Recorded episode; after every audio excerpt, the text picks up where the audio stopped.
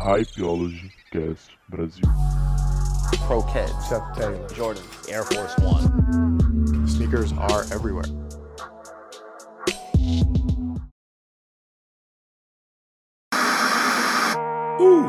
Skr skr skr skr skr skr skr skr skr skr skr skr skr skr Bonde do Jaguar, Ricaide. Ei, ei, ei. Eu lavo dinheiro em ouro, olha só para os meus dentes Contando os quilos em troco, dá três de um kit novo. Os amigo de Versace, Polo, Burberry de vente. Somos pretos tipo A, o baile acaba e cê não entende. Salve, salve galera ligada aqui no Hypeology Cast Brasil. Meu nome é Guilherme Capelari, sou fundador da Hypeology e tô trazendo aqui hoje para vocês o segundo episódio do nosso podcast sobre a moda streetwear. E hoje a gente vai falar sobre o universo dos resellers, que é uma coisa presente no cenário do streetwear, porque são eles que muitas vezes fornecem as coisas que a gente procura, né? E hoje eu tô aqui com convidados ilustres que estão no game já há algum tempo, outros são novos, mas estão com bastante experiência já. O primeiro deles é o Eric Jimenez. Salve rapaziada, Eric Jimenez, tô nessa já há uns 3, 4 anos. Não tenho loja própria, mas forneço bastante coisa para algumas lojas daqui. E se alguém quiser seguir, é Eric Underline Jimenez no Instagram. Tamo junto. Tamo junto, Eric. Felipe. Fala rapaziada, aqui é o Felipe Ribeiro, sou do Rio de Janeiro. Lancei minha loja oficialmente em agosto do ano passado, então não faz nem um ano aí que eu tô no game oficialmente. E pra quem quiser seguir a nossa loja lá, é arroba The Game Collective no Instagram. Boa, Felipe. João Portes. Salve galera, meu nome é João Portes. Eu tô nessa vida de reseller faz acho que um ano. E o nome da minha loja é Outplace Store. Eu tenho a minha loja própria, não revendo para outras lojas. E o Instagram é arroba outplace.store. Rapaziada, então, são esses que hoje vão guiar vocês aqui, contar um pouco como que é a vida de um reseller, essas aventuras aí de dormir em fila. Então a gente vai mais ou menos trazer essa, essa essência, né, de aventura, de trazer sempre isso, de trazer o, o tênis que a galera quer, a peça de roupa que a galera quer, cobrir o drop, ficar na fila e etc. Fica com a gente aí e é nóis. Bom, rapaziada, queria começar agradecendo vocês aqui de coração todas as mensagens que a gente recebeu no direct desde quando lançou o primeiro episódio sobre a cultura da Supreme. Se você não ouviu, por favor, escute. Se você chegou de paraquedas nesse episódio aqui, tal, ou tal, Hypeology, não conheço, rapaziada, escutem o episódio 1, porque tá muito foda. E pra você conseguir levar essa sequência à frente. É, de verdade, muito obrigado por todo mundo mesmo que apoiou a gente. Foi só motivação, só a gente pedindo episódio novo. Outra, a galera caiu muito em cima disso, de pedir, ô cara, episódio 2, quando sai, quando sai, capelar e tal. Rapaziada, tudo deu certo. Tamo gravando episódio 2. E graças a Deus tá tudo indo bem com a Hypeology Cast Brasil, tá? É, gostaria de agradecer o Fernando Schub, porque ele realmente ajudou muito a gente. Ref, você é foda, você guiou a gente pra caralho, tá? Você divulgou a gente, você deu muita força pra gente. E não só ele, como todo mundo, cara. Como a Loft, um, um grande salve. Gattusi Club, meu grupo, muito obrigado por toda a motivação sempre. E todo mundo que ficou junto com a gente. É, eu queria fala- falar que a gente tá é, totalmente aberto pra proposta é, de divulgação aqui na Hypeology. Se você tem uma marca ou uma loja de resell mesmo e quer trabalhar com a gente, quer ter um episódio aqui divulgado pela gente, porque graças a Deus a gente conseguiu mais de 1.500 visualizações no primeiro episódio. Porra, 1 hora e 50 de episódio falando sobre uma marca só. Ter 1.500 visualizações no primeiro episódio, caralho, né? A Hypeology realmente se superou, vocês se superaram e é por isso que eu abro aqui as portas pra galera aqui que quer divulgar o trabalho, é, que quer é, negociar com a gente só mandar um e-mail na hypeologycastbrasil.gmail.com, tá? Fica tranquilo, a gente vai responder vocês, vamos entrar em contato, vamos entrar num acordo e você vai patrocinar o episódio aqui, tá? Muito obrigado a todo mundo que ficou com a gente e muito obrigado a todos que gravaram esse episódio junto com a gente, tá? De coração, espero que vocês se curtam. Esse episódio não saiu antes de maio por causa que o Eric tava em LA é, ele não podia gravar, tava na correria. Então todo mundo tem a sua correria e gravar com esses caras realmente é um desafio. É, muito obrigado a todo mundo. Sigam a Hypeology no Instagram, arroba Brasil. Se liguem lá sempre, participem das enquetes e muito, mas muito obrigado. De coração, Guilherme Capelari aqui. Obrigado. Chegou um tênis raro pra mim. Rapaziada, vocês aí que estão nessa cena do reseller há um tempo já, alguns já, por exemplo, o Eric já tá há bastante tempo, né? Eu queria saber desde quando que tem essa cultura de revenda. Começou lá na Nike, lá atrás, com ela produzindo tênis exclusivo ou já vem de antes? Cara, eu, eu acredito que o mercado de revenda ele vem desde sempre e vai ser para sempre enquanto você tiver é, a demanda mil vezes maior do que a oferta. Então, não começou, na minha opinião, minha Eric, não começou apenas com, com tênis limitado, né, que a gente chamava na, na época e ainda também hoje Quick Strike, Tier Zero. Certo. Já vem isso de muito tempo, é, dependendo do, do, mercado que você trabalha, como aqui no Brasil já aconteceu de tênis que caiu para outlet, que ninguém, ninguém deu importância aqui no Brasil, lá fora ser revendido por 300, 400 dólares e aqui você consegue encontrar ele por 120, 150 reais. Então acho que vem desde o momento que o, o, o tênis ele vira algo colecionável e isso gera a, o desejo do, do consumidor e você não consegue encontrar ele, ou seja, é o que eu falei, a demanda dele é muito maior do que a oferta que você tem. Rapaziada, e para cada um de vocês, assim, onde que surgiu essa vontade de revender? Que referência? De onde vocês buscaram isso, assim, essa vontade? Desde sempre, acho desde pequeno, eu sempre meio que tive um espírito empreendedor, sabe? Certo. Tipo, desde minha família, tipo, meus dois, meus pais são são comerciantes e desde sempre eu sempre gostei muito de mexer com isso, com administração, criar um próprio negócio, mesmo que de brincadeira. Uhum. Aí eu só peguei, tipo, juntei o que eu gostava, que era, que era essa cultura dos sneakers, do streetwear, e vi ali, tipo, uma forma de eu, de eu conseguir, conseguir fazer um dinheiro, sabe? Conseguir juntar as duas coisas que eu mais gosto em uma só. Experiência, né, cara? Experiência é muito importante. Felipe, para você, como é, quando, como é que começou essa ideia? Cara, então, eu também sempre fui muito ligado ao empreendedorismo, sou apaixonado por empreendedorismo. É, hoje eu estou me formando em administração com ênfase em marketing. Que foda, cara. E eu já tive uma outra empresa antes, é, já fui, já tinha uma outra empresa que era de bem casado. Eu trabalhava com revenda de bem casado no varejo. Ah, que foda. E a gente apareceu até na Ana Maria Braga, os caralho. Que foda, Mas mano. eu acabei é, tendo fortes influências de uns amigos meus aqui do Rio de Janeiro, do Meia, que eu acabei começando a me interessar mais por streetwear, por sneakers. Aham. E em janeiro do ano passado eu tive a oportunidade de ir para Califórnia para ficar lá por quase dois meses para fazer um curso de marketing. E antes de eu ir para Califórnia teve o lançamento dos NMD Bape. E aí meus amigos falaram assim, cara, pega esses NMD Bape que você vai levar para Califórnia vai fazer um dinheiro lá para tu ter dinheiro na tua viagem. Aí não deu outro, eu consegui pegar dois, dois NMD Bape, um preto, um verde e uma jaqueta, e levei para lá, fiz maior grana. E aí, ao mesmo tempo que eu levei e fiz essa grana lá, eu observei toda essa parada lá em Los Angeles, do mercado das coisas, eu fiquei super interessado, eu falei, caralho, que, pô, esse mercado é foda, uma loja estilo round shoe, uma loja desse, dentro desse mercado, desse, com esse modelo de negócio estilo da round shoe, ou talvez voltado para um online, no e-commerce, tem muito potencial no Brasil. Aí eu voltei pro Brasil, fiquei matutando essa ideia, matutando, matutando. Aí uns cinco meses, seis meses depois eu larguei meu emprego, trabalhava numa agência de marketing, larguei meu emprego, juntei três, quatro salários e falei, vou investir tudo para abrir minha própria parada disso, porque eu acho que esse mercado tem potencial pra caralho.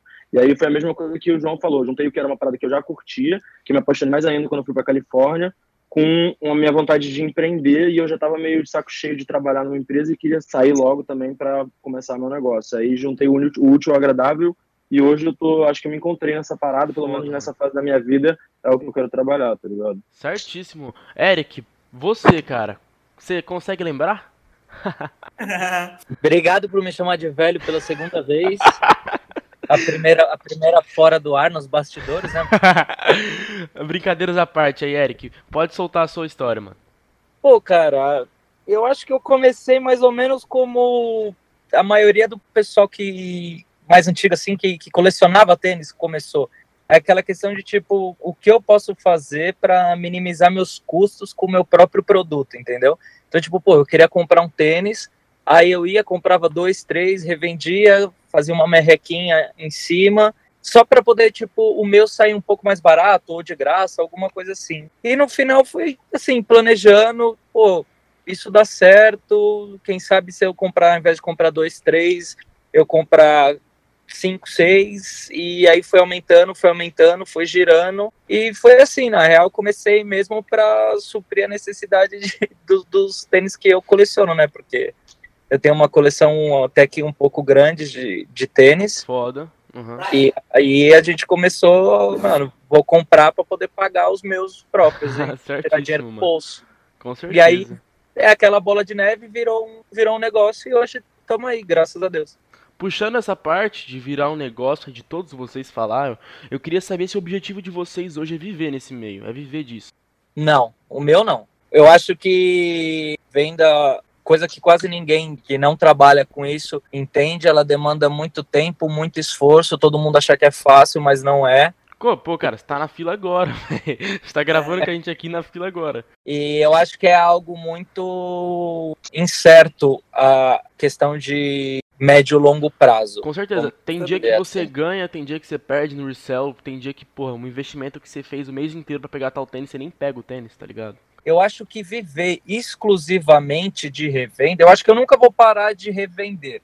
Certo. Mas te falar que viver exclusivamente de revenda como eu vivo hoje não é algo que eu planejo para minha vida toda, até porque é um mercado muito, muito, muito informal. Eu acredito que ele seja um, um meio, um comércio mais legal, entendeu? Sim. É, pô, eu vou ele, ele hoje, graças a Deus, ele me dá uma condição financeira tranquila, onde eu consigo é, economizar dinheiro para poder investir em algo mais sólido no médio e longo prazo, entendeu? Uhum. Então, acho que ele, assim, a, na questão de hoje, eu não me vejo fazendo outra coisa, porém não é algo que eu me veja fazendo o resto da vida.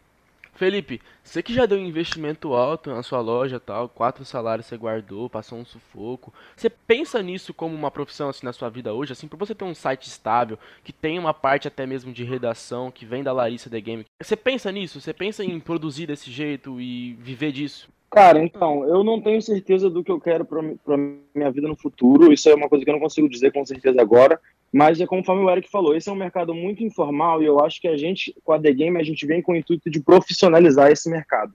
A gente quer fazer da forma mais profissional possível, tanto as negociações quanto a, quanto a produção de conteúdo, e a gente vem com esse conceito de não ser, não ser só uma loja, mas também ser um blog. Então eu, eu acredito que a The Game tem um futuro próspero, e mas eu não tenho certeza se é isso que eu quero trabalhar para o resto da minha vida, entendeu? Eu acho que no momento da minha vida eu sou apaixonado por isso e eu acho que pode, pode ser que isso seja uma fase, pode ser que daqui a alguns anos eu pegue todo o dinheiro que eu, que eu levantei com a The Game e fale, pô, agora eu quero investir em outro mercado. Eu sou um cara que também me interessa bastante por gastronomia. Eu me vejo, sei lá, no futuro talvez pensando em abrir um restaurante, alguma coisa assim. Foda. Mas no momento, tipo, eu super acho que é isso que eu quero para os próximos anos. Eu também tenho muita vontade de ir embora do Brasil. E aí eu não sei direito como é que vai ficar, The Game, não sei ainda o que eu vou fazer na minha vida, mas é, é, é todo meio incerto. Não, não sei, vai que o The Game explode e aí eu acabo trabalhando com isso pro resto da minha vida, entendeu? Eu não sei, não sei dizer ao certo, tipo, ah, quero, num dia não quero parar, ou então, ou então quero fazer isso para sempre. Eu não tenho muita certeza do que vai ser. Bem feliz com o que eu tô fazendo. Certíssimo, mano. É, e é isso. É mais ou menos o resell. Eu nunca tive contato. Eu não, não, me, não me vejo como um reseller porque eu moro muito longe da capital. Então, porra, ficar indo e voltando, indo e voltando é muito foda pra mim. Mas eu é, acompanho de perto, por causa que eu tenho bastante amigo nesse meio.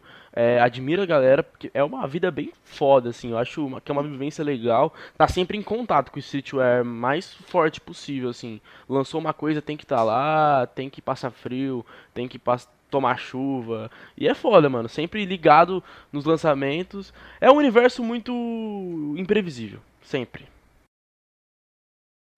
Galera, então, é, desse meio, não começou do nada. Vocês não surgiram na ideia assim, puta que pariu, vou começar a revender. Sempre teve uma, uma referência ou outra ali tal, que vocês acompanhavam, alguém que você admira, etc. Para vocês aí, quais são suas maiores influências, barra, referências nesse meio, assim? Pessoas que influenciaram vocês e pessoas que são referência no cenário hoje. Pra mim, tipo, sinceramente falando, acho que eu não comecei, tipo, com uma referência em mente, sabe? Acho que meio que partiu de mim. Eu lembro que foi quando eu comprei um Easy, acho que foi o Zebra ainda. Uhum. Que, mano, tipo, eu tinha juntado dinheiro, né? Falei, mano, será que eu pego ou não pego? Eu tentei no site ainda. Mano, se eu se der errado, é todo o meu dinheiro. Mano, aí eu fui pensando, tipo, acabei pegando. Com certeza. Aí, mano, acho que vender esse tênis tipo, foi o que, porra, mano, dá certo, tá ligado? Eu vou continuar. Mas eu acho que hoje, uma referência que eu tenho muito grande, principalmente aqui no Brasil, é o Eric, que tá aqui com a gente, eu me inspiro bastante nele. Muito obrigado. Eu, eu acho, eu acho que a rua dele é muito foda. Eles falando que eles não veem isso pra vida toda. Eu, como sou muito novo ainda, tipo, eu não tenho muito plano pra depois dos 30, etc. Perspectiva, caso. É, é, então. Chamou de velho pela terceira acho- vez aqui no é. episódio, só pra deixar claro. O meu foco hoje é realmente é continuar nisso, porque demorei muito pra descobrir o que eu gostava de fazer. Eu descobri que é isso, então, mano, por enquanto eu só penso em sempre estar expandindo a minha loja, e sempre melhorando o meu profissional. Perfeito, Eric. Qual que é a sua maior referência, assim, cara? Porque, porra, tá no cenário há bastante tempo, sem te chamar de velho, mas há bastante tempo você já tá aqui, vivenciando tudo isso, e eu queria saber, mano, quem que você se inspirou, assim? Cara, é, aqui- naquela época tal, é o que eu falei pra você, como eu, eu comecei de forma diferente do, do pessoal de agora, Uhum. é, foi mais pra sustentar, é, para sustentar teu vício, vamos dizer assim, Sim, tá com ligado? certeza. Tipo, a gente não tinha muita inspiração, mas desde antes, desde bastante tempo, já via o, o JP fazendo já a revenda também de alguns tênis lá fora. Aham. E eu, eu sempre fui muito ligado com, com o mercado da gringa, o mercado americano. Então Sim, tinha sim. bastante gente que revendia já, entendeu? É, aqui dentro de São Paulo, eu vou falar para você que não, não, não foram minhas referências, mas são pessoas que eu acho que inspiram qualquer um. Meu, não tenho, não tenho como negar os meus amigos da Pineapple, Com certeza. de, e todo o pessoal da Pineapple faz puta de um trabalho bacana, sabe? Tipo, profissional pra caramba. Uhum. Invejável. Então, de, de, de toda forma, ajudar também como eles podem no, no, no crescimento do cenário, com evento, com um monte de coisa. Porra, o pessoal da Alfa também faz um puta de um trabalho legal também, sabe? Saindo do, do online e montando a loja deles. Muito foda, cara. Alpha Sneaker é referência total. Tem o loja que, que começou a trazer mesmo, loja física que tem os produtos lá da gringa. E todo o pessoal da galeria do rock, cara, que eu frequento a galeria há muitos anos, estava conversando até hoje com os amigos meus que antigamente o cenário era totalmente diferente, você tinha que esperar alguém ir lá pra gringa e voltar, e aí você ia lá para ver o que, que ele trouxe, e se Uhum. você Que gostava daquilo, tinha que ver se tinha teu tamanho, entendeu? Que foda, Tinha cara. que saber com quem comprar, porque tinha gente que vendia falso, tinha gente que vendia original. Não sabia Eu muito que ver o to- legit, né? Você não, Nossa, não sabia É. se era original ou não, porra. Eu acho que hoje o consumo de informação é muito fácil e muito abrangente. Hoje você escreve lá Legit Check, sei lá, Easy Zebra, você vai achar 500 páginas que tem lá como você fazer, entendeu? E o Antes não termo, assim. cara, pra você ver no seu Easy se é original Ô, ou Eric, não. esse negócio Eu. que você tá falando do da dificuldade de encontrar seu tamanho, o que nem sempre tinha, eu vi bastante disso no documentário, aquele Sneakerheads. Acho muito da hora você ter vivenciado isso, tá ligado? Cara, mas, mas era assim mesmo. Tipo, a gente não, não, não existia Instagram, não, não existia Facebook. Isso eu tô falando, tipo, de, sei lá, 1998, entendeu? Muito foda, Meu, cara. Caralho. 2000, começo dos anos 2000, que aí você ia lá, tinha três, quatro lojas da galeria que traziam as coisas, e aí você chegava lá e tipo, pô, nossa, o que, que você trouxe? Ou então você passava lá na galeria, perguntava de tal pessoa, ah, a pessoa tá na gringa, pô, que dia que ela volta? Volta tal dia. Então no outro dia você já tava lá de manhãzinha para ver o que ele trouxe, e aí você, ah, pô, ele trouxe, mas era no tamanho 43, aí você falava, uso 41. Foda. eu Aí você botava duas compro. meias. Então era um bagulho, era um bagulho legal também, culturalmente falando, era um bagulho legal essa, essa falta de, de rede social, não para o mercado nosso de revenda, mas um- um- no cultural, porque você comprava aquilo que você gostava, entendeu? E era para você chegar, sei lá, na quadra de basquete ou na balada e falar, putz, olha, mano, olha o que eu consegui. Você tinha esse negócio do, do flexing, mas não era no Instagram, entendeu? Era pessoal, era aquele negócio, putz, olha o que eu consegui logo hoje. Chegava, você já queria com meu, você usava no dia o tênis, entendeu? Não tinha esse negócio de, ah, vou deixar ele dead stock dois, três anos. Sei lá, era, era, era, era um mercado diferente que foi tomando um- uma forma, um, foi crescendo, que hoje é aquele crescimento desenfreado. Você tem cada vez mais, mais pessoas e mais novos consumindo esse nosso mercado. Foda, Eric. Muito foda a vivência aqui. E Felipe, suas maiores referências, mano, e influências aí no cenário. Cara, então, é, falando um pouco do, do, do exterior também, para mim, eu acho que minhas grandes influências, pra, até para começar a loja, para mim, foram todas da Califórnia. Assim, para mim, eu acho que o momento que acendeu a lâmpada na minha cabeça de que eu podia lançar um modelo de negócio desse no Brasil foi o momento que eu entrei no Round 2 com aqueles Uhum. de Bape, levei no balcão e vendi pro Chan em pessoa. Era uma das maiores influências para mim Foda. do exterior. E, tipo, no Brasil, para mim, que nem como o Eric falou, tanto o Diego da Pineapple, quanto o Felipe da Alpha, e quanto o Lois da, da Block, que foi também um dos pioneiros a produzir conteúdo audiovisual e conteúdo Sim, sim. sobre streetwear no Brasil, que é uma coisa que eu acho super relevante, além de não só revender, mas também se preocupar em gerar conteúdo, em fomentar a cena, assim como a Pineapple faz fazendo eventos. São coisas que eu super me inspiro, eu acho que são três caras que são referências aí no Brasil nesse quesito, é, tanto de geração de conteúdo quanto de revenda. Foda, Felipe, sério, de verdade. A galera aqui, como vocês podem ver, a gringa sempre influenciando muito a gente, porque eles estão há mais tempo nesse cenário, cultivando mais isso, tudo vinha de lá, né? Sempre tudo vem de lá, no caso. E basicamente é isso. A minha maior referência no resell hoje, eu mesmo não revendendo, mas vendo sempre acompanhando, é toda essa galera que revende, que, principalmente a galera que tá é, filmando as filas. Sabe, eu queria mandar um salve pro Felipe Escudeiro aí, que fez até um vídeo com o Felipe junto, que ele tá gravando como é que é lá a vivência na fila. E eu sou do interior, eu nunca fui pra uma fila, entendeu? E eu quero muito ir um dia pra conseguir, tipo, nem se for pra não pegar o tênis, mas pra ficar lá, porque é um ambiente legal. Assim É que a, hora, da hora. a galera tá, tipo assim, compartilhando o sentimento que eles têm em cima do sneaker, em cima daquele grey, em cima do streetwear. Então é uma coisa muito foda que eu quero vivenciar. Cada vez mais entrando de cabeça nesse meio pra conseguir ter contato com a galera. Ah, querendo ou não, mano, é, as filas acabam sendo um rolê, sacou? Tipo, você chega lá, tem uma galera que tá tomando uma cerveja, tem uma galera que tá tranquilona. No, na última fila de Easy que teve aqui no Rio, que foi do Beluga 2.0, a rapaziada trouxe uma churrasqueira, a gente meteu um churrasco no meio da rua, mano, foi um rolezão, tá ligado? Tipo, churrascão, cervejinha, Aham. geral curtindo junto, fazendo networking, geral da cena se conhecendo, porque, querendo ou não, como o Eric falou, antigamente era tudo mais pessoal. Hoje em dia a cena tá toda, parece que na internet, ainda mais porque a galera tá espalhada pelo Brasil, aí tem muita gente que se conhece só online, é amigo no Facebook, só troca ideia toda vez no Facebook, mas nunca se conheceu pessoalmente. E acho que a fila proporciona esses encontros com as Foda, pessoas né? que você já conhecia online, mas nunca chegou a conhecer pessoalmente, sacou? Com certeza. É É, eu isso. conheci muita gente que eu conhecia já dos grupos, na internet, em fila. Muita gente mesmo. Chegou um tênis raro pra mim. Mas rapaziada, pra galera aqui que tá assistindo a gente, eu tenho certeza que muita gente sonha em estar nessa cena. De qualquer forma, o meu sonho era com a comunicação, era com trazer conteúdo. E eu tô realizando aqui hoje. Vocês estão aqui, meus convidados, trazendo conteúdo pra galera. Só que esse conteúdo, assim da vivência, dá pra trazer bem também, é, falando como é que é o caminho pra ser um reseller. Como começar, onde começar, quanto dinheiro começar, loja no Instagram ou loja física ou loja digital. Eu queria saber de vocês aí. Como seria ser um reseller? A dica, tipo, que eu posso dar é que eu vejo muita gente entrando nisso, principalmente nos últimos meses. Muita gente entrando nisso, achando que é um dinheiro fácil, que é uma vida tranquila. E no meio desse caminho, muita gente dando errado. Tipo, a principal dica que eu dou é, tipo, não é um negócio amador, você tem que enxergar como uma empresa. Você tem que enxergar como uma Foda. empresa. Não é só você criar um Instagram, tipo, e colocar os treinos lá e pronto. Uhum. Porque não adianta nada se você, tipo, não tem contato, não tem pra quem vender. Não é um negócio fácil como todo mundo pensa que é.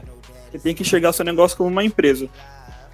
Foda, mano. Eric, pra você, cara, aí, que você que tá mais tempo na cena, como que inicia assim? Você já vivenciou muito mais coisa. Então como é que você acha que deve iniciar? Você vai continuar falando que eu sou velho, né? Mano, é inevitável. Você acabou de falar da cena de 98, desculpa, velho. Estamos em 2018. É. Não dá não. pensava que era tão velho assim. Não, eu acho que, primeiro de tudo, cara, não invista naquilo que você tem dúvida. Você tem que ter muita certeza daquilo que você, que você tá fazendo, entendeu? Porque, tipo, vou dar um exemplo agora. Cara, Aham. Air Max 1, Air Max 95, Atmos Pack. Todo mundo, tipo, porra, puta tênis, puta tênis. Geral fez mal movimentação, comprovar. E tá todo mundo com eles parado. Sim, eu comprei Gente o meu porque passando- eu sou apaixonado pelo Atmos. É totalmente fora do hype. É porque aquele Gente tênis me deixou Todo- ereto.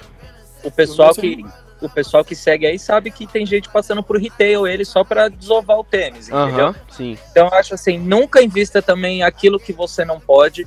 Não vai tipo, ah, pô, eu tenho 3 mil e mais 5 mil no cartão. Eu vou gastar tudo porque, meu, a fatura chega.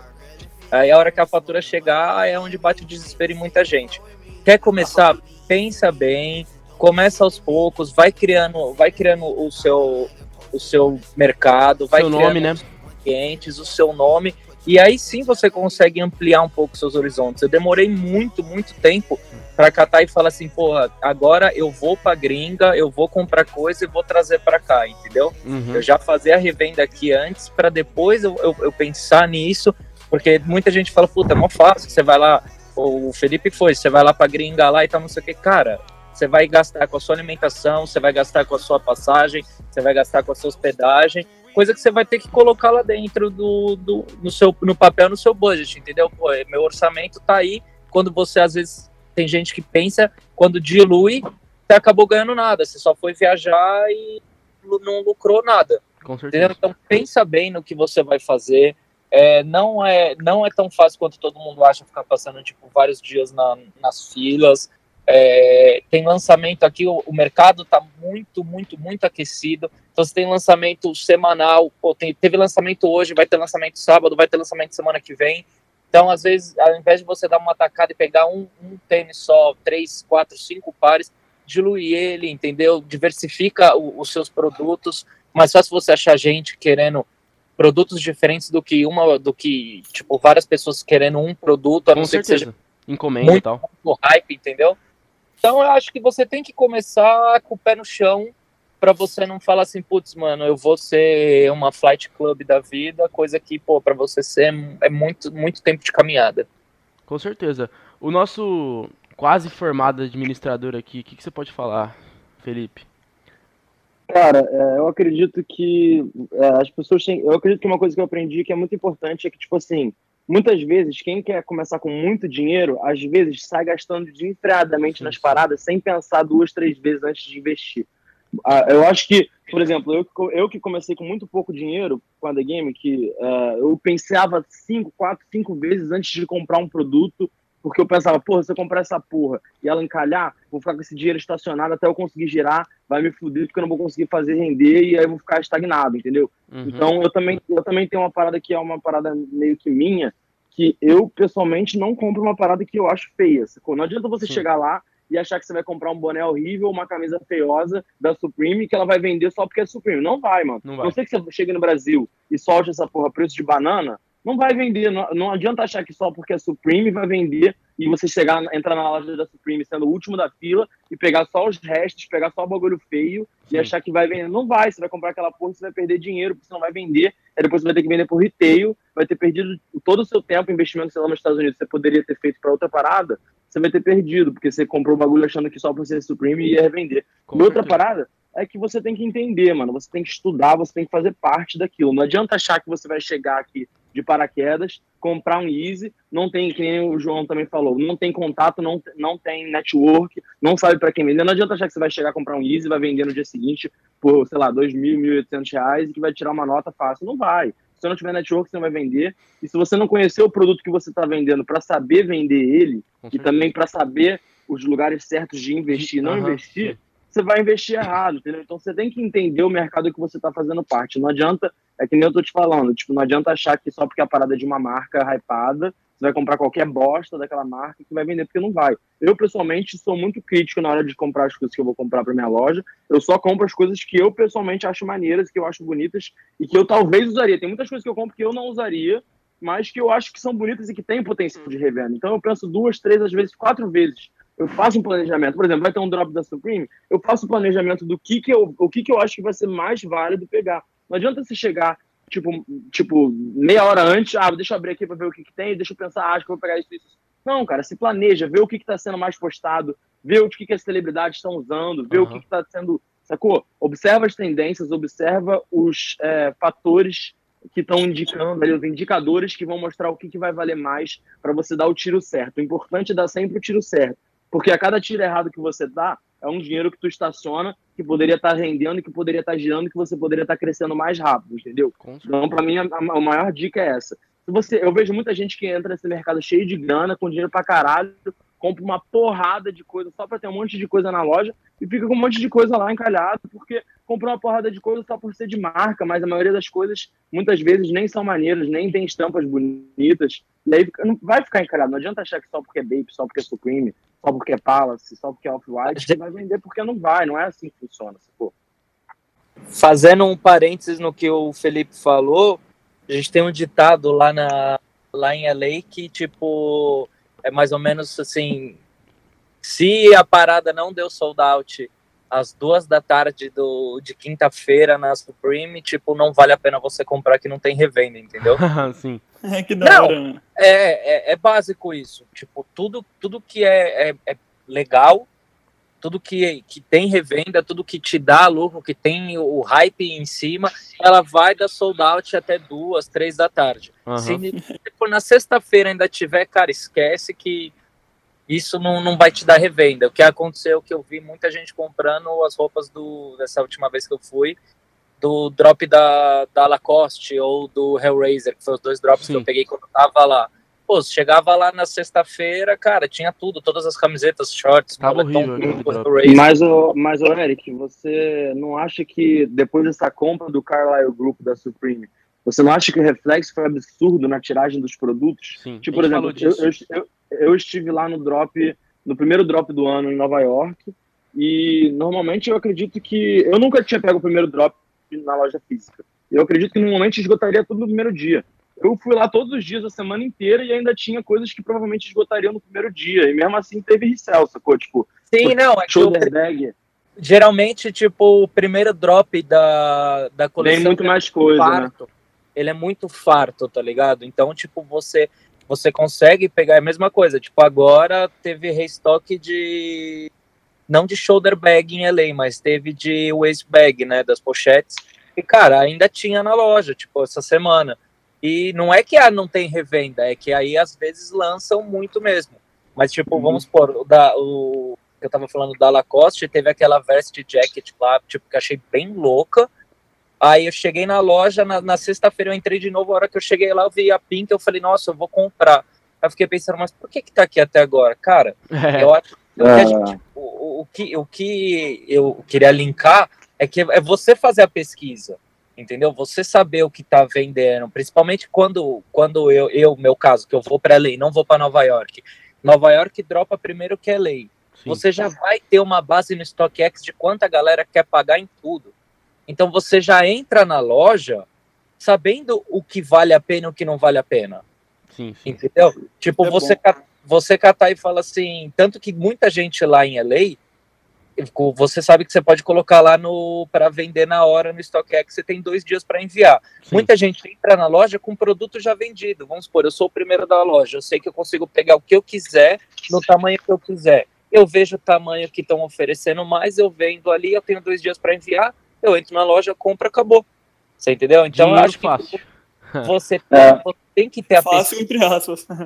é, fácil entre aspas, porque você tem todo o trabalho de você conseguir ser um dos primeiros É. da loja. É difícil pra Antigamente caralho. era mais fácil porque era fila, agora... sim, sim, com agora o com esse sign-up negócio de no sorteio, site, né? É, o, o StockX deu uma revolucionada, né? No, Era no- esse no ponto que eu queria entrar. Eu não sabia que a StockX era, tão, era, era tão importante. mudou tudo. O StockX, você consegue ver tudo, por exemplo, e de quanto, o que, que a galera tá querendo mais. Aí você vai, por exemplo, na Sub Community, aí você vê o que, que deu sold out primeiro na Europa. Aí você já para para fazer uma estratégia e fala, caralho, isso aqui deu sold out muito rápido. Vai ser impossível pegar isso aqui sem bot. Então, porra, vou tentar ir naquilo ali primeiro, vou tentar ir naquilo. Você já traça uma estratégia, isso no online. E na física também revolucionou desse jeito que o Eric falou, que você tá lá na fila, se você é o primeiro, você entra lá no StockX e vende tudo. Antes de você entrar na loja, você já vende, vai lá, já tu no console, correio, e tu já vai no correio e bota e já era. Sacou? Você faz um dinheiro ali na hora, você não precisa nem esperar. Mas às vezes também tem, tem oportunidade de você fazer mais dinheiro fora do StockX, e às vezes também, se você vender instantaneamente no StockX, quando você acabou de sair da loja, às vezes você vai estar dando mole, porque às vezes em uma semana o produto vai ter valorizado pra caralho, ou então às vezes você vai ter se dado bem, porque você vai ter pego o melhor vídeo, porque às vezes tem uns caras que são emocionados, tem uns caras que querem muito, aí o cara vai lá e bota, tipo, por exemplo, hoje lançou é, a collab com a Fox Racing. Hoje eu peguei o goggles da o goggles lá vermelho. Hoje mais cedo tinha um bid de 400 dólares do goggles, tá ligado? Só que como eu peguei online, não tem como eu pegar esse bid, porque até o meu produto chegar no, na, lá no meu lugar nos Estados Unidos, eu poder enviar para o StockX, não dá tempo desses dois dias. Então, sim, sim. só quem pegou na loja física que vai conseguir pegar esses melhores bids, às vezes, no começo. Agora, o Goggles já está batendo aí nos 270 dólares, sacou? O primeiro que pegou ali na fila, na loja, seja em Nova York, seja em Los Angeles, seja no Brooklyn, tá ligado? Seja em Manhattan, e foi lá e vendeu o primeiro no StockX, pegou o melhor bid. Agora o bagulho tá batendo 270, sacou? É um exemplo. O, Stock, o StockX ele dá um norte para onde você deve investir o seu dinheiro, você entendeu? Isso, isso é o, o legal do StockX. Você sabe o que, que tipo, pô, hypou e o que, que não hypou na, na coleção. É simples. Tipo, não, não que você é, dia, é, né? é, regra, entendeu? Pô, vou vender lá no StockX e tal, mas ele te dá um norte, é o que ele falou. Pô, uhum. você vê, o óculos, se ele já tivesse, o cara da loja, cara, que vendeu por 400 dólares, tá felizão. Sim, sim. Você entendeu? Porque você vai ter aquela galera emocionada e você tem que entender o seu mercado também. Eu conheço o cara que lá de LA que compra as coisas e, tipo, não tá nem aí pra StockX, não tá nem nada, porque o mercado dele é asiático, o mercado dele é ah, totalmente do nosso. O mercado asiático é um mercado muito foda. É diferente total. É, e é muito mais valorizado, cara. Tipo assim, eu saí, quando eu tive a oportunidade de pegar as bogos em Paris, eu saí da loja, veio tipo assim, um bagulho de louco. Eu saí da loja com duas sacolas assim, já veio um monte de asiático em cima de mim, igual maluco, e os caras fazendo leilão mesmo. E não pagando, não pagando barato, não. Os caras oferecendo tipo 800, 900 euros. E eu boto fé que eles devem ter vendido por equivalente a 1.200, 1.400 euros lá no. no... Uma box logo, pra... foda.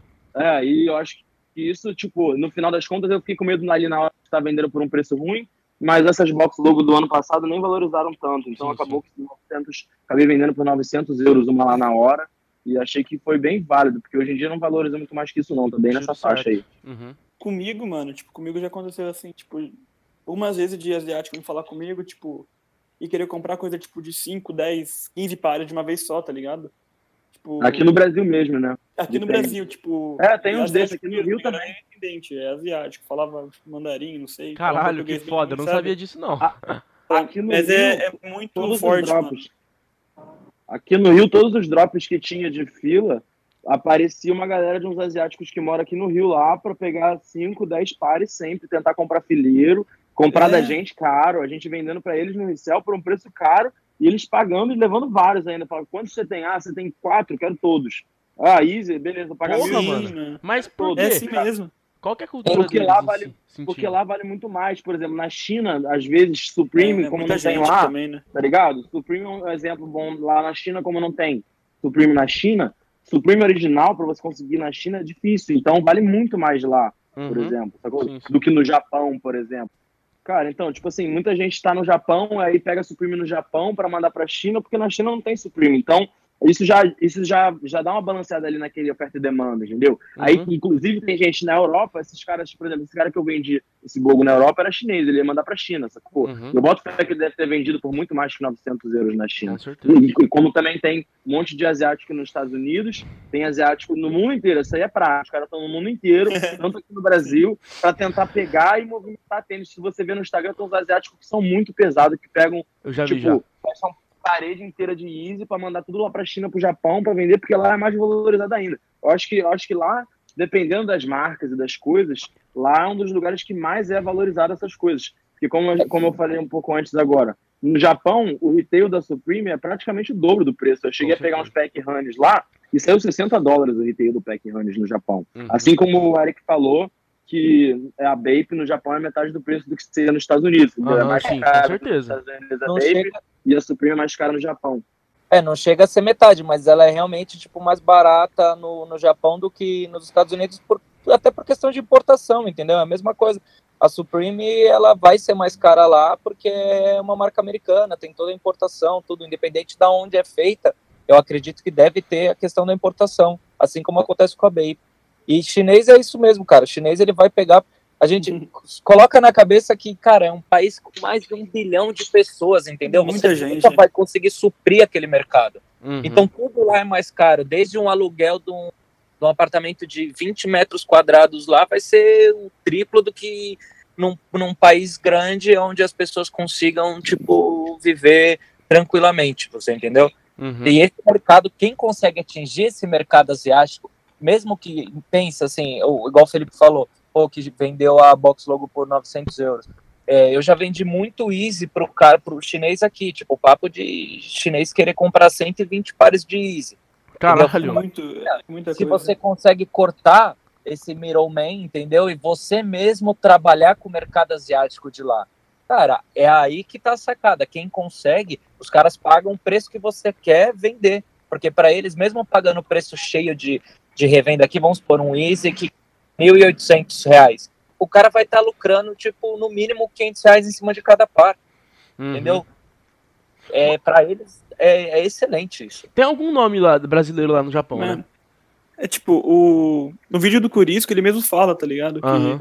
os asiáticos são quem mandam em tudo. Tipo, nessa parada de revenda, são os asiáticos que mandam nos Sim, sim, preços, sim. tudo Eles que colocam os preços nisso aí. Mas É. quem que é o nome que tá no Japão que é brasileiro mesmo? Porque eu esqueci o nome dele, cara. O ADL, o É, sim, sim, é ele mesmo, é ele mesmo. O ADL. Então, basicamente é isso. A cena cresce um cada vez também, mais. esqueci.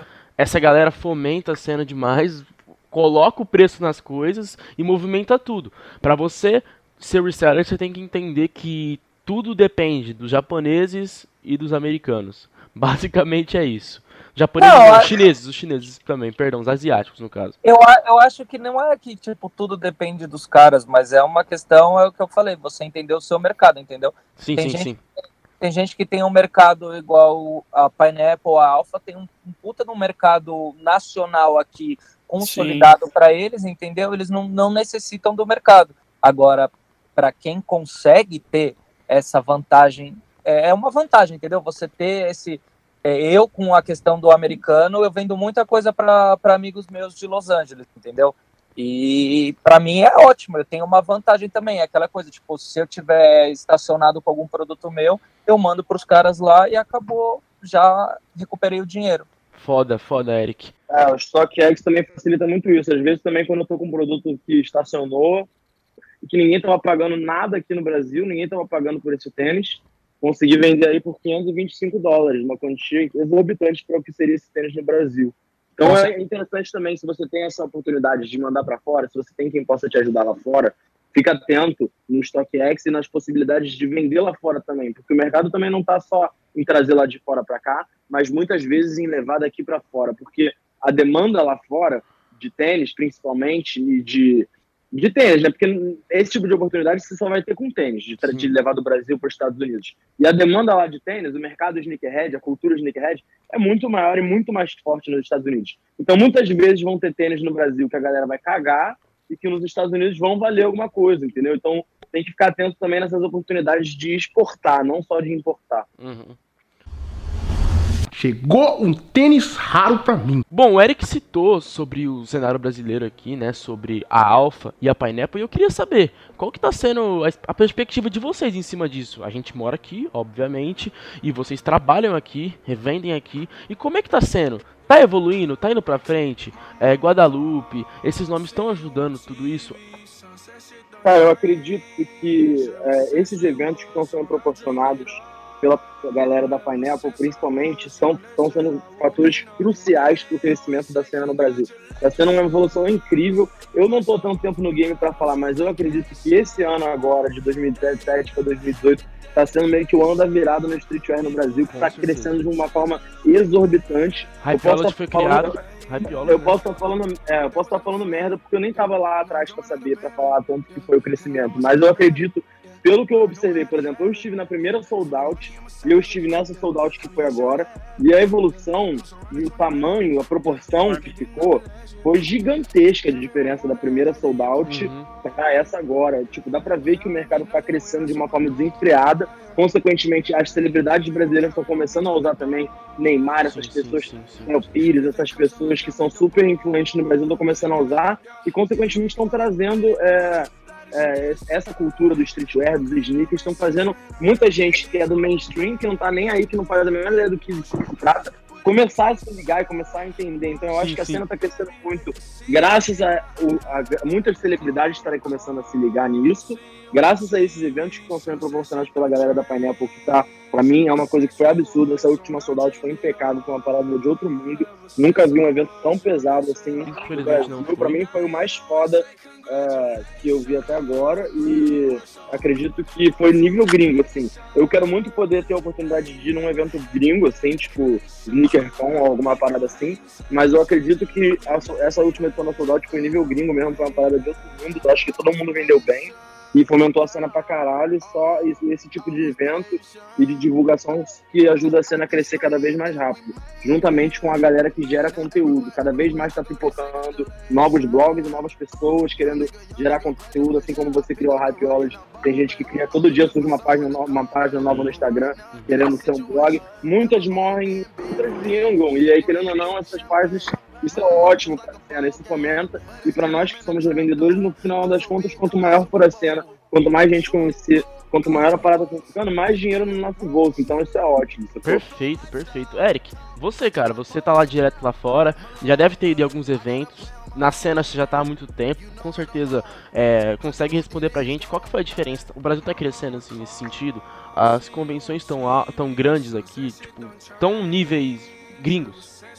Cara, eu fico sem palavras de ver, tipo, o esforço que, principalmente o pessoal da Pineapple, é, junto com o pessoal do Sneaker Cult e do I Love Sneakers, eles fizeram, eles se esforçaram tanto para fazer um evento que, assim, não, não, não, não, não deixou nada a desejar para evento gringo. O profissionalismo que teve, é, o espaço, a galera bem acomodada, som, o bar, food truck, um monte de mesa com produtos diferenciados, o que é bacana. Você vê que a galera buscou é, novidade para chegar no evento, não era só aquela coisa de tipo, pô, toda mesa tem a mesma coisa, entendeu?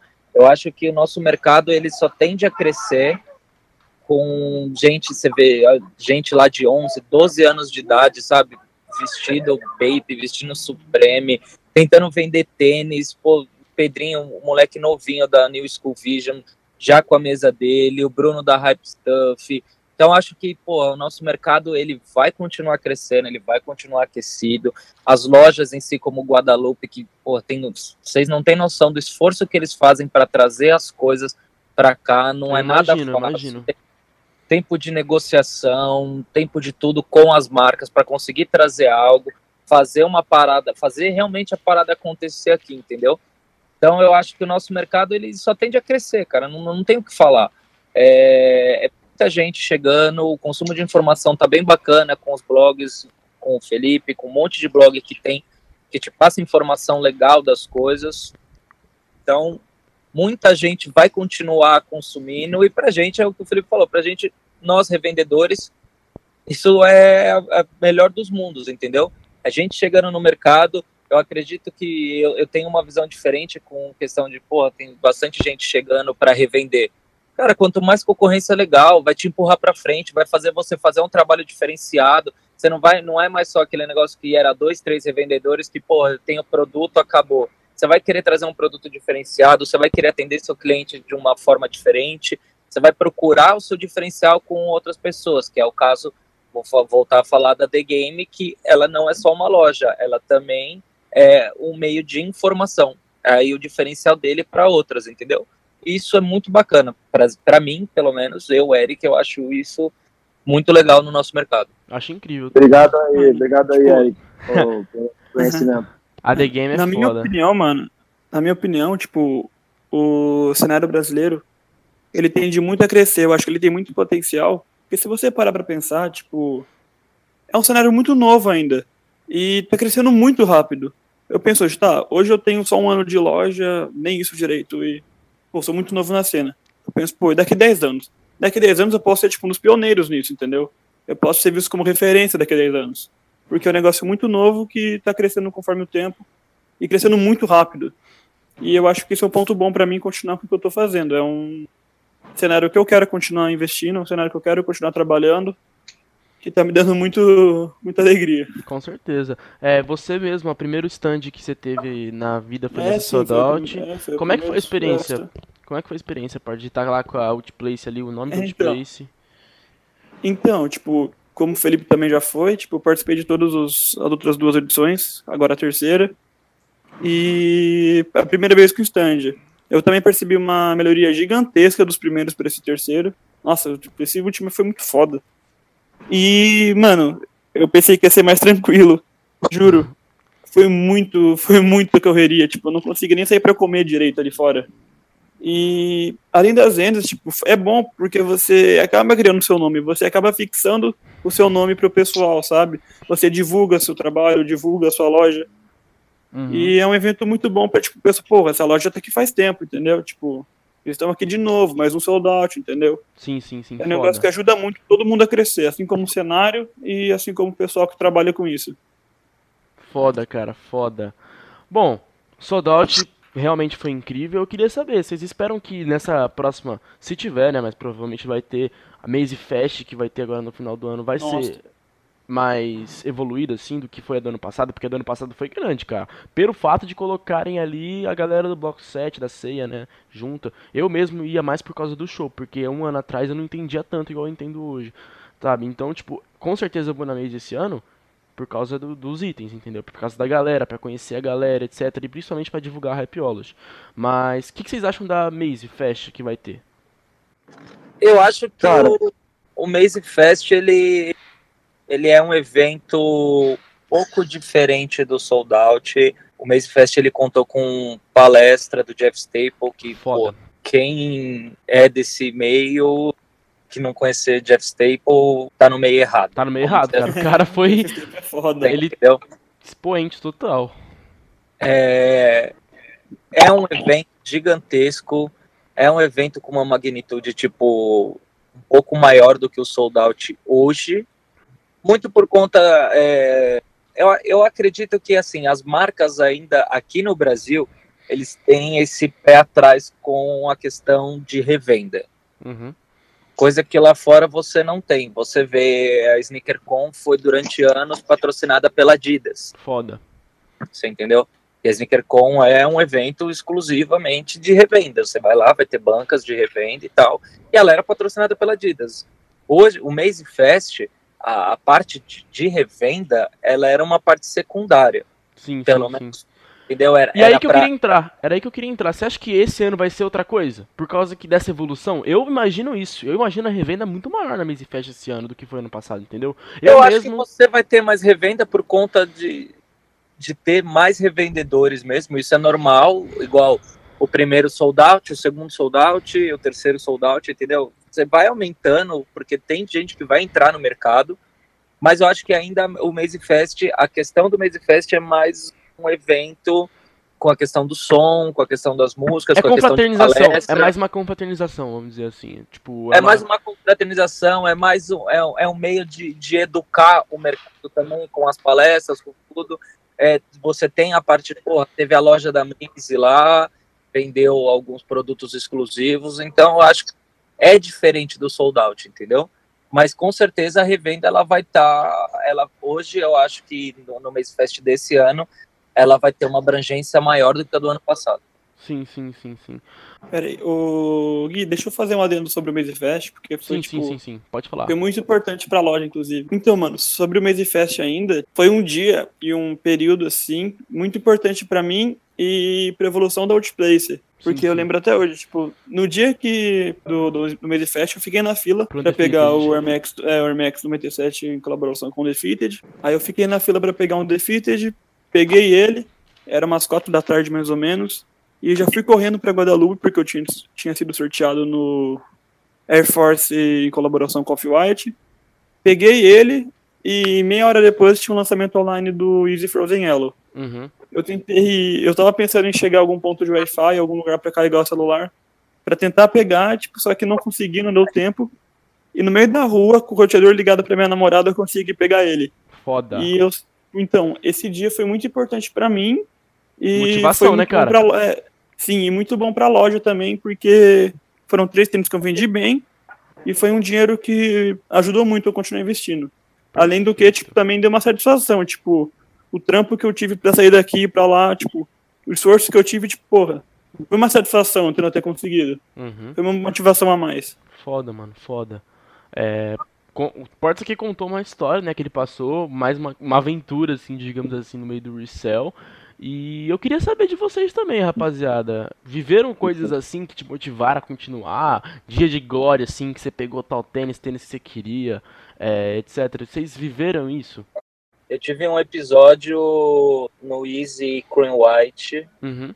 é, que a maioria que estava naquela época sabe daqui de São Paulo que eu fui eu fui assaltado Uhum. e levaram tipo todo o dinheiro que eu tinha para comprar os pares e não era pouco e nisso tipo eu falei mano fudeu É, além de tudo o Easy ia lançar no sábado de manhã no sábado à noite eu tava indo para os Estados Unidos Nossa. já tava com passagem comprada. E aí eu falei, porra, fudeu, tipo, não tenho o que eu fazer. Já tava pensando, vou lá para os Estados Unidos, né, porque já não tem mais jeito. E vou voltar, vou arrumar o currículo e vou voltar a trabalhar em banco. Ah, mano, você é louco. Porra, lá na gringa, eu tava lá e de repente, trocando ideia com um amigo meu, falou assim, mano, vai ter o drop da Supreme com a Louis Vuitton. Nossa. Falei, ah, preciso, né? E aí na quinta-feira a gente comprando as coisas, estava dentro da loja da Supreme. Aí eu tava atrás desse meu amigo, ele falou, Eric, eu já sei aonde vai ser a loja, antes deles do Drops by Jay avisar. Ele falou, já sei onde vai ser a- o drop. Meu, paga os negócios e vai para esse endereço. E aí eu paguei, peguei o Uber, saí correndo lá na quinta-feira. Cheguei lá e e conseguir pegar assim, tudo que eu queria do drop, não tudo que você queria porque era limitado, mas consegui pegar o hood box logo, Uhum. crew neck, a box logo camiseta, porta cartão, um Foda, óculos, foda, foda. Olha quanta e coisa. assim, falei, porra, se vender bem as coisas, dá pra segurar esse rojão aí do assalto, né? Uhum. E isso me motivou bastante, né? Tenho que agradecer o pessoal da, da Pineapple que me ajudou na, na venda deles. Acho que sem, sem isso eu não. Hoje eu não, não teria continuado, não, porque o baque foi muito grande. Com Mas certeza. graças a Deus deu tudo certo, tamo aí. Felizão. Na fila de novo. Velho na Nossa, cena. que- Cada vez mais. Passando os Sério? anos aí. Bom, Felipe, sua história, cara. Uma aventura que você passou assim nesse meio do, do resell. Cara, pra mim, o grande ponto de virada pra mim, assim, que estourei brabo com a The Game foi o Bogo em Paris, que eu tive a oportunidade de pegar três. Eu consegui pegar três. E, e, tipo assim, lá em Paris ainda rola o sign-up físico. Então a parada é literalmente uma gincana, a parada é uma doideira. Tipo assim, você recebe um e-mail, eu consegui uma outra pessoa pra ir comigo, você recebe um e-mail de manhã, tipo, por volta das 10 da manhã, você recebe um e-mail falando sign up agora no local tal. E você tem que sair correndo igual um maluco pra chegar lá. Aí você chega nesse local, eles te dão uma senha e falam: "Vai pra esse outro local". Aí Meu você sai Deus! correndo pro outro, aí você sai correndo pro outro local. Aí você chega nesse outro local, você faz uma fila, eles te botam, botam teu nome, você bota seu documento, eles botam teu nome no iPad lá com seu documento. E aí você pega uma terceira senha e vai para um terceiro local, que é onde eles fazem um sorteio da ordem da fila. Aí chega nesse terceiro local, tinha uma parada assim, tipo, de 0 a 100, vai rolar o sorteio de quem vai ficar, a colocação da galera que ficou de 0 a 100, a galera que ficou de 200, eh, de 100 a 200, e a galera ficou de 200 a 300, aí isso vai até 700, eu acho que foi lá. Eu, eu consegui ficar entre 200 e 300 na correria. Saí correndo que nem um desgraçado, tipo, no metrô, assim, correndo. E nisso, várias pessoas no metrô correndo também, tá ligado? Todo mundo na mesma função. E ninguém sabia ainda. Ninguém ainda sabia de verdade se ia ser o box logo ou não, mas tava rolando o burburinho, o boato, talvez seja essa semana. O que tava previsto lá pelo Drops by Jay e pela Subcommunity, essas porras, é que ia ser na semana seguinte. Uhum. Mas aí eu tinha conhecido a galera da Afterdrop lá também, eles falaram que provavelmente ia ser naquela semana na fila. Aí quando comou que ia ter jogo, E eu tinha dois lugares na fila, eu falei, mano, é isso, estourei, tá ligado? Vou fazer muito dinheiro e agora a The Game vai decolar de verdade. E aí, além, depois que eu já tinha conseguido garantir esses dois lugares na fila, mas eu consegui pegar um box logo online, tá ligado? Manual. Meu Tipo, é uma Deus. coisa que é tipo assim. Manual? Impossível, cara. É uma coisa Você que é muito contra os boots. você conseguir. tipo, bugou tudo, o site travou, eu saí clicando em todas as colorways, assim, pra tentar adicionar tudo no carrinho, entrou uma, nem vi qual era, finalizei. Aí quando eu fui ver, era preta, M, não é um size bom, uma cor boa. Mano, e aí, tipo, eu fui, é, fui por outros motivos pra Europa e aproveitei pra fazer isso.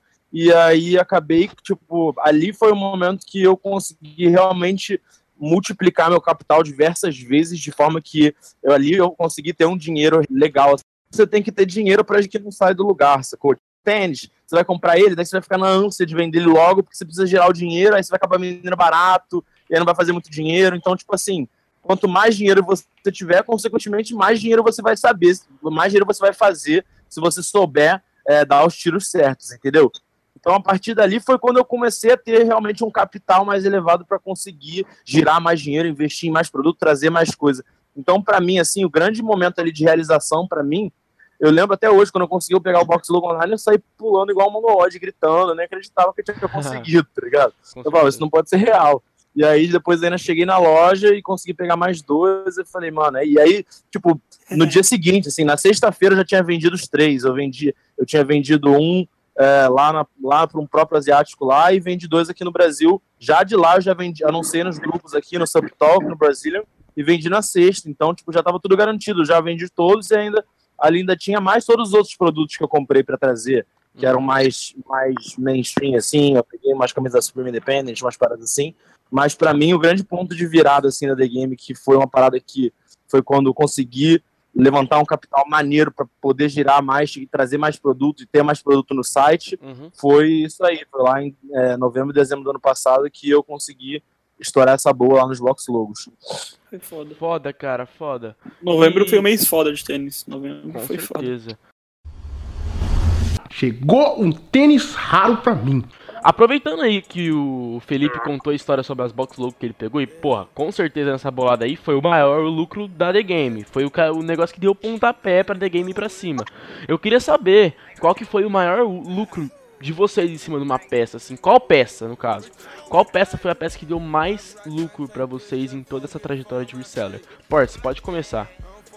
Então, mano, tipo, falando, tipo, em um mês específico que eu vendi muita coisa boa, foi novembro. Mas, tipo, o produto que eu melhor vendi foi, por enquanto, foi o Easy Frozen Yellow. Uhum. Eu tive uma venda muito boa dele, Meu acho que até acima do que estavam. Acho que até acima do que estavam esperando aqui, tipo, quando ele lançou, tipo, acima do que estavam pedindo no dia do lançamento dele. Uhum. Uma venda muito boa minha. Foda, foda. Eric, você, cara, cheio de história. Pode citar três aí, tá? Porque você foi no drop da Super Bowl Vuitton. Ó, Mas toda hora esse cheio de história. cheio de, cheio de vivência, cheio de idade. infelizmente, infelizmente você tem muita história pra contar aí devido à sua larga escala de idade, mas a gente Todo pode Conta aí pra gente, cara, qual que foi as peças que deu mais lucro pra você? Dois box logos da Supreme Color Vuitton Hood. Certo. É, Cara, o Air Force One da Vilon também foi um, um bacana. Aham, foda, com certeza. Ó. Ah, já tive alguns pedidos, tipo Red October, é, Aham.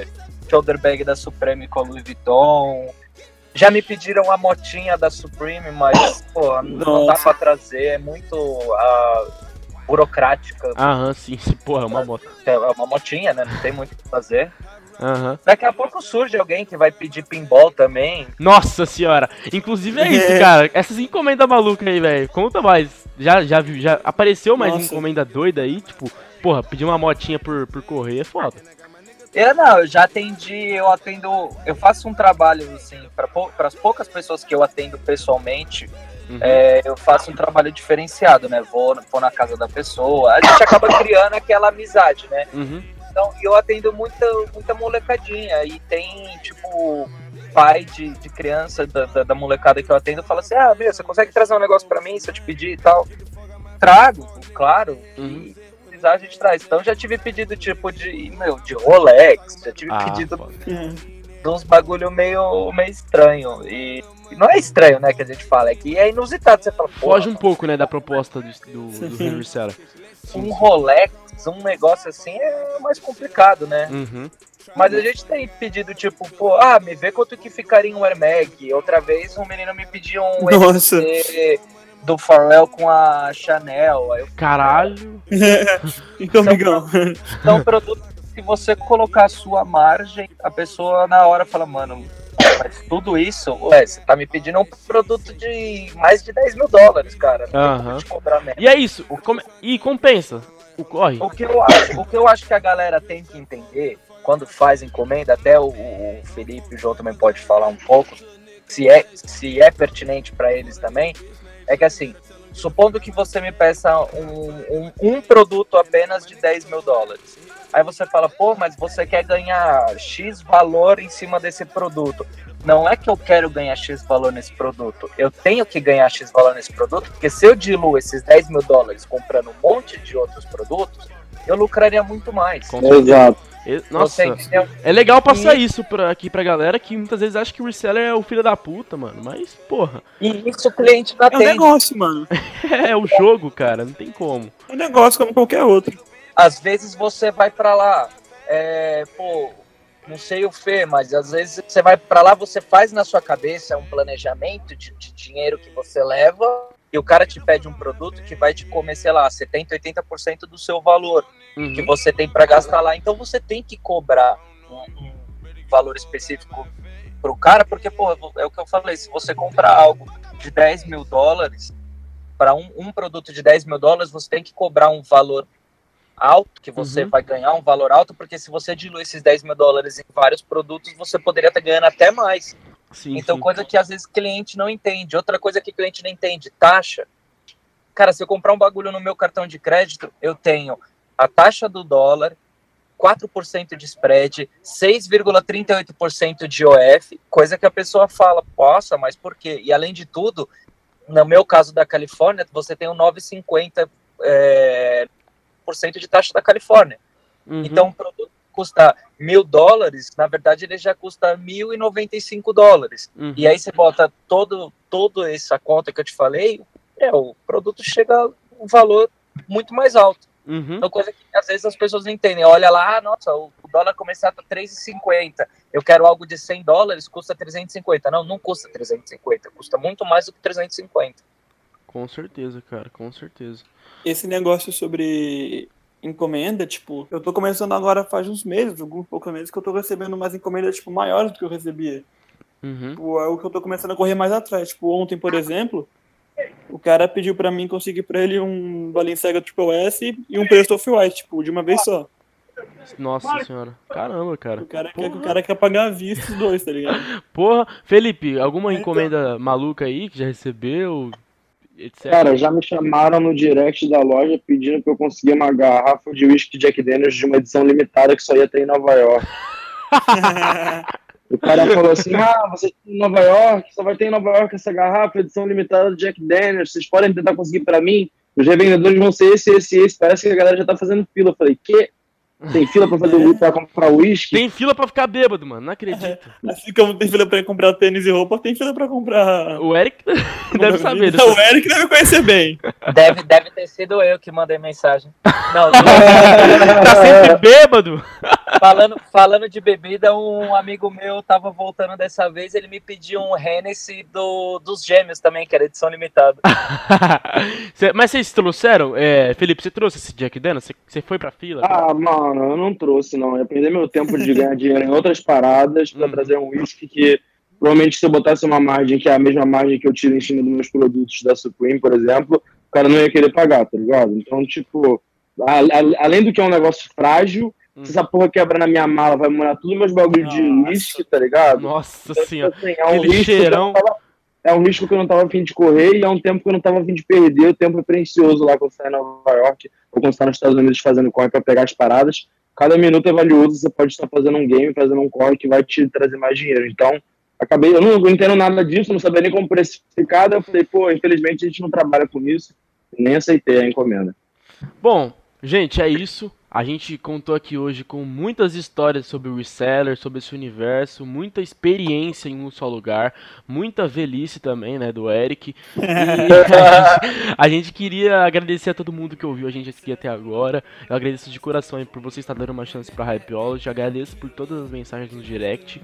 Queria mandar um salve pra Loft Mob, que sempre tá comigo. Aí o Ports tá junto nessa há muito tempo Opa. já. E rapaziada, obrigado de coração pela atenção de vocês, viu? Fica à vontade pra mandar um recado. Cara, então eu queria te parabenizar aí mais uma vez por estar começando a Hypeology, dando início a esse projeto que é uma parada que é super inovadora. Você é um cara que pegou pra fazer uma parada que ninguém tinha feito antes de verdade. Né? Tem muita gente aí que quer fazer uma parada, tal, vai lá e pega uma coisa que todo mundo já tá fazendo, uma coisa super manjada. Você não, você arriscou, arriscou nesse ramo do podcast, que é uma parada que no Brasil não tem tanta força, mas que do jeito que você tá fazendo, da forma que você tá fazendo, tá atraindo, tá chamando a atenção da galera, a É galera uma tá força única, cara. É o que eu quero, minha meta. é É, exato. Então, tipo assim, você inovou, eu queria te parabenizar mais uma vez por estar fazendo isso. Pessoas como você que criam projetos maneiros como esse estão aí para fomentar a cena e, como eu falei mais cedo, consequentemente botar mais dinheiro no nosso bolso. Então, muito obrigado por isso aí. Com certeza. Queria agradecer aí todo mundo. Eu queria agradecer ao Outplace também por ter me fornecido o meu eu- Atmos, meu link. Eu que agradeço, precisando de qualquer coisa, só chamar aí que a gente Tá sempre comigo aí o Porto fortalecendo no, no resell aí pra mim, no precinho de amigo aí de Loft Mob.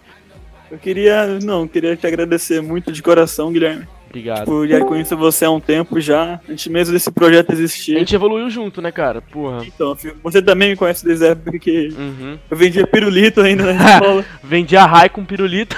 oh, é, então. Aí eu fico muito feliz em ver, tipo, esse crescimento seu, ver que tá dando certo o negócio que eu desde o começo achei muito foda. Uhum. Queria te. Mano, sou muito grato por estar aqui participando. Muito grato por estar aqui, tipo, entre duas pessoas que eu acho muito fodas nesse, nesse cenário. E é isso, mano. Muito obrigado mesmo. Eu queria pedir pro pessoal também. Não esquecer de seguir a Outplace, né? Não Instagram é outplace.store. Qualquer tênis aí que não tiver disponível, é só me chamar que a gente vai atrás.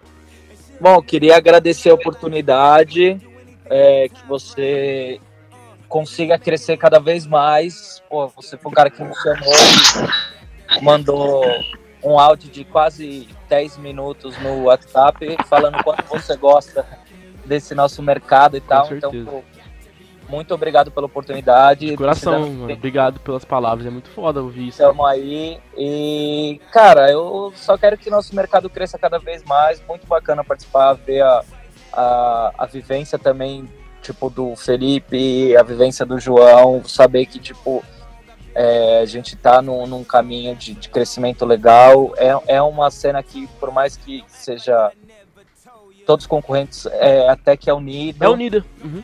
entendeu? Então, legal. Se alguém precisar de alguma coisa, é só me chamar. Segue lá no Instagram, Eric Jimenez de novo. Vocês vão ver aí nos stories, toda vez que eu vou viajar, tem um pouco da vivência, como é que é lá na gringa, as lojas, as Foda, filas. foda. É... E é isso. Muito obrigado aí, tamo junto. E ouçam até o final, que vai ser bem bacana esse episódio. Ah, se tá ouvindo até aqui, né? Bom, valeu, rapaziada. De coração, tchau, tchau.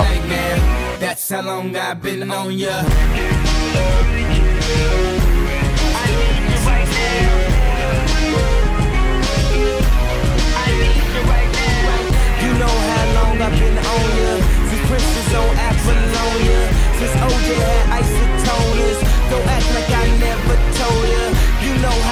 I've been on ya. Since Prince was on Apollonia. Since OJ had isotoners. Don't act like I never told ya. Never told ya. Never told ya. Never told ya. Never told ya. Never told ya.